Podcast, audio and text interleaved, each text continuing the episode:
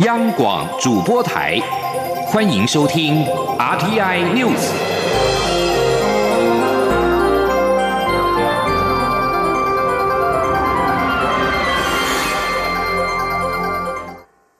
各位好，我是主播王玉伟，欢迎收听这节央广主播台提供给您的 RTI News。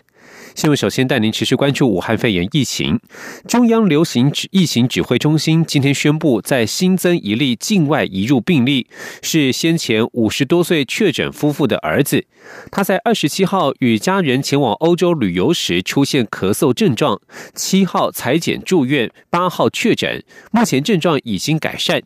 另外，立新邮轮“宝瓶星号”今天中午返回基隆港，指挥官陈时中到场指挥，并且有二十五名医护人员上船检疫，如有阳性反应，将全数流传隔离。今天，央广记者谢嘉欣的采访报道。台湾武汉肺炎八号新添一名确诊病例，中央流行疫情指挥中心指出，这名个案是二十多岁的男性，为六号晚间公布北部五十多岁确诊夫妇的儿子。虽然回国后并无症状，但因属于亲密关系接触者，经过详细疫情调查，发现一月二十七号在与家人同游意大利时曾出现咳嗽症状，因此七号安排他裁剪并住院隔离，本日检验确诊，目前正隔离。治疗，且症状已有改善。累计目前国内已有十七名确诊病例。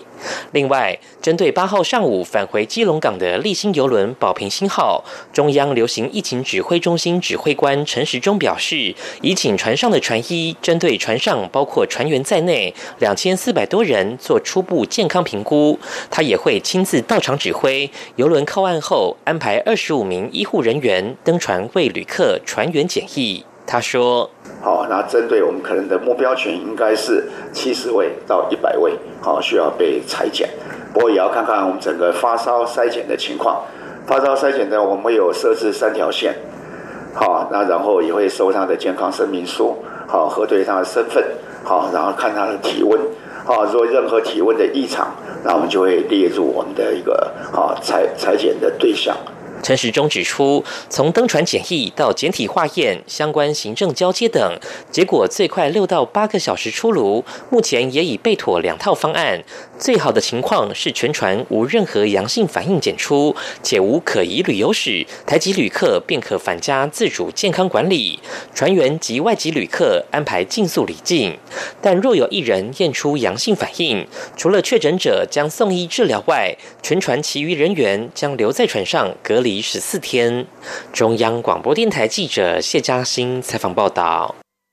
而立新邮轮“宝平星号”在今天上午十一点二十八分已经进入基隆港，靠泊基隆港西三码头。邮轮抵港之后，由六名医师、八名护理人员针对可能目标群共七十至一百人进行裁剪。裁剪的工作将分为三线进行。目前所有仪器人员已经准备妥当，最快六到八个小时可以得知结果。而对于武汉肺炎疫情持续升温，陆委会今天表示，基于防疫优先，中央流行疫情指挥中心宣布，从二月十号开始暂停两岸海运客运直航航线及航班，视疫情状况再评估复航。相关机关将尽速完成暂停两岸海运客运直航的相关准备。今天记者郑林的采访报道。陆委会表示，考量武汉肺炎疫情迈入高峰期，中国大陆二月七号已宣布八十个城市实施封城等封闭式管理。中央流行疫情指挥中心在二月四号决议，入境前十四天曾停靠中港澳地区港口的游轮不得停靠我国港口，并宣布二月六号起，国际游轮不得靠泊我国港口。二月十号起暂停小三通客运船舶往来。陆委会副主委李丽珍八号表示，目前海上客运只剩两岸海运。考量疫情发展，认为有进一步强化必要。所以，我们呃经过综合的考量，也相关机关的会商之后，我们也决定从二月十号同步开始要暂停两岸海运的这个客运直航。那这个决定之后呢，会由交通部依据相关的规定来处理后续的事宜。陆委会说明，目前航行两岸海运直航的船舶包括利纳轮、海峡号及中远之星。依据统计，一百零八年两岸直航客运量统计约二十五万人，占我国两岸海运客运量两百二十八万人的百分之十一。其余近九成两岸海运客运量均经由小三通运送。另外，卫福部长陈时中宣布，目前中港澳都列入武汉肺炎疫区，原先一级疫区仅有湖北省，八号将广东省也列入一级疫区。将扩大裁剪对象，希望能及早确诊。根据报道，位于广东省的一线城市深圳、广州都已陆续封城，防堵疫情扩散。央广记者郑玲采访报道。而为了防堵疫情，政府限制陆客来台，并且对十四天之内曾经入境或居住于中国的外籍人士采取入境限制及签证管制措施。观光旅宿业者的生计首当其冲。行政院发言人古拉斯尤达嘎今天表示，受疫情影响的不只是观光旅宿业，也包含了交通业、餐饮业等相关产业。行政院这段时间密集开会研商，针对各项受影响的产业推出纾困或振兴措施，并且由政务委员龚明鑫协助各部会盘点相关资料。目前还有一些细节还在讨论，下周一政策方向定案之后，将会对外公布，立即实施。而武汉肺炎疫情导致中国大陆学生暂缓来台，台湾大学近日拟妥了安丁就安定安心就学方案，让陆生与指导教授沟通，以线上教学等方式修课。如果需要实验操作，可以找当地的姐妹校合作。台大教务长丁诗彤表示，已经提出安心就学方案。台大在学陆生几乎都是硕博士生，可以先进行线上注册，与指导教授沟通上课模式，例如以线上教学修课，或是先选修专题讨论课等等。只要讨论出适合的上课方式，校方都会从宽认定。理工系学生所需要用到的实验器材，丁师彤建议可以到台大在大陆的合作学校和姐妹校找实验室。他强调会尽量协助陆生，但是也不想牺牲教学的品质。如果真的无法做到，也不会勉强陆生，也可先休学，不计入休学年限。在其他的文教消息方面。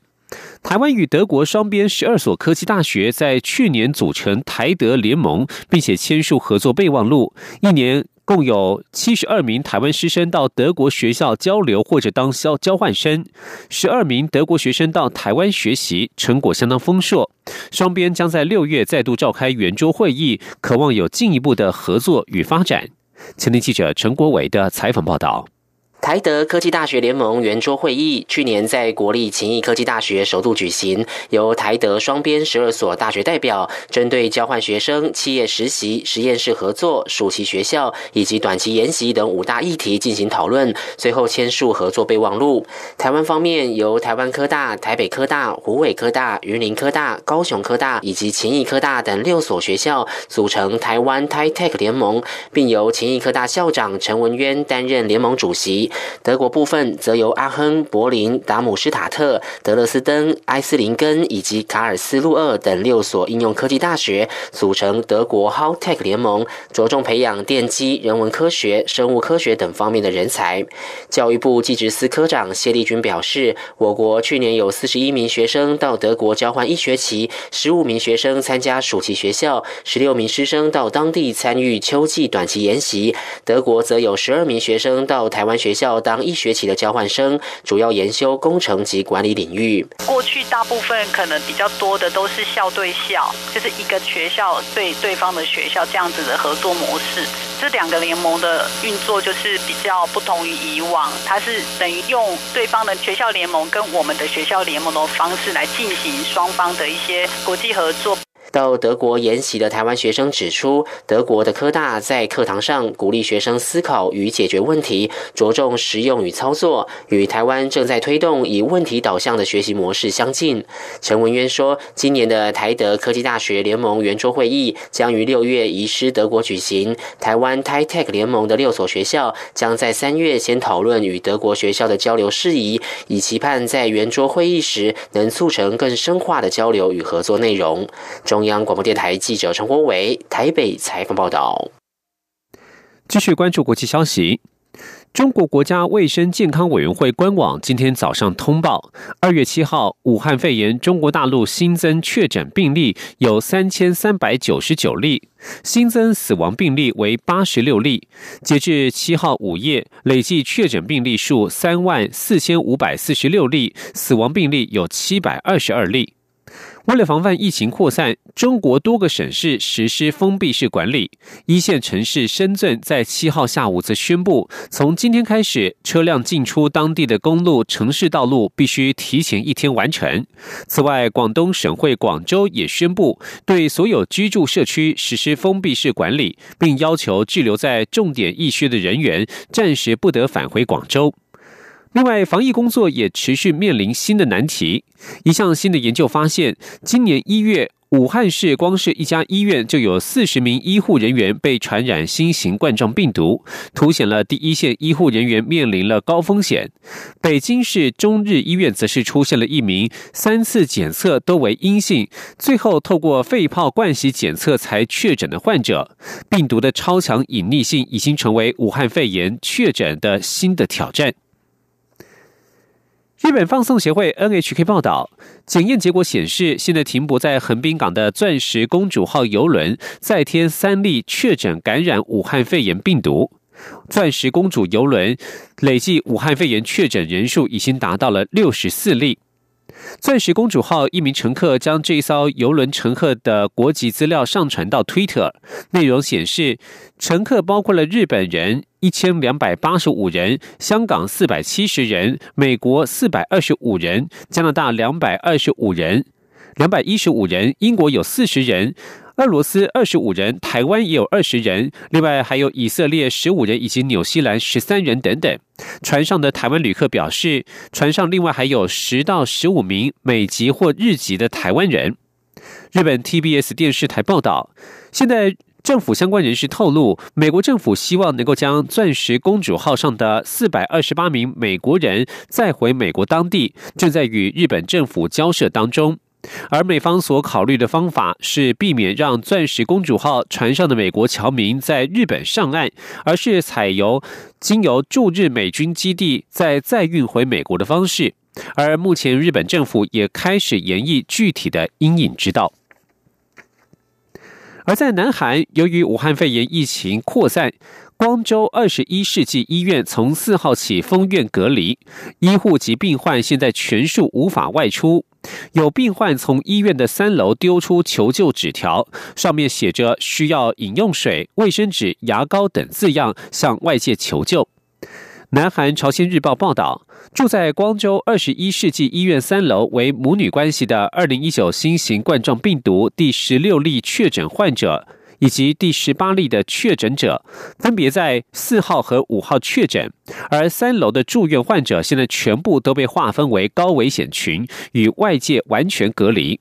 此外，一百二十一名医疗人员与患者从四号起就与外界断绝接触。当天有八十四人被列入了低危险人群，转移到隔离设施光州消防学校宿舍。韩国媒体 YTN 报道。有病患表示，医院内的隔离患者都是住在多人房一起生活，而淋浴间与厕所也都是一起共用，甚至连高风险患者也没有被周全的隔离。医院内根本没有专门控管相关事务的人，而目前只知道医院有将患者转移到单人房的准备。由于担心武汉肺炎疫情持续扩散，现在光州地区已经宣布一百五十九所学校通通停课。以上新闻是由王玉伟编辑播报。相关新闻内容，欢迎上央广网站点选收听。我们的网址是 triple w 到 r t i 打 o r g 打 t w。这里是中央广播电台台湾之音。大家好，我是柚子医师陈慕容。台湾目前没有社区感染的情形，健康民众以及在户外活动的时候不戴口罩，感染的风险很低。如果你有慢性病、免疫力不好，或者你有发烧、咳嗽、流鼻涕等呼吸道的症状，记得戴口罩。只要大家都遵守，健康的人不戴口罩，有生病、慢性病或免疫力低的人戴口罩，这样就可以有很好的保护网。当然就不用担心不戴口罩会被传染。有政府，请安心。资讯由机。关署提供。